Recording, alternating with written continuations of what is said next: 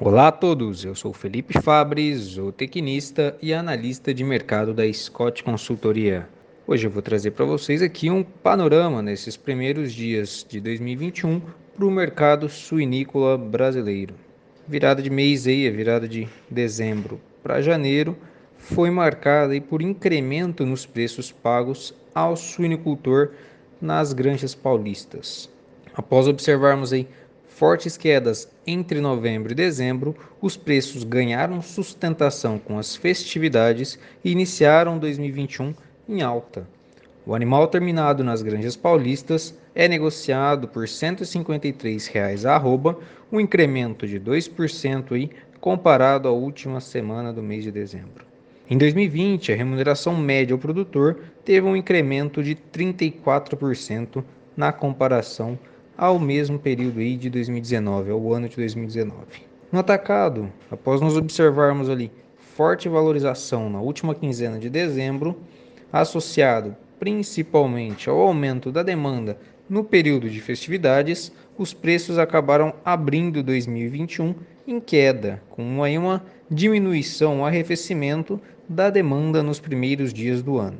Com isso, a carcaça suína é negociada em R$ 11,50 o quilo no, no atacado de São Paulo, uma retração de 50 centavos o quilo ou 4,2% aí no comparativo a essa primeira semana de 2021, de janeiro de 2021, com o finalzinho de 2020.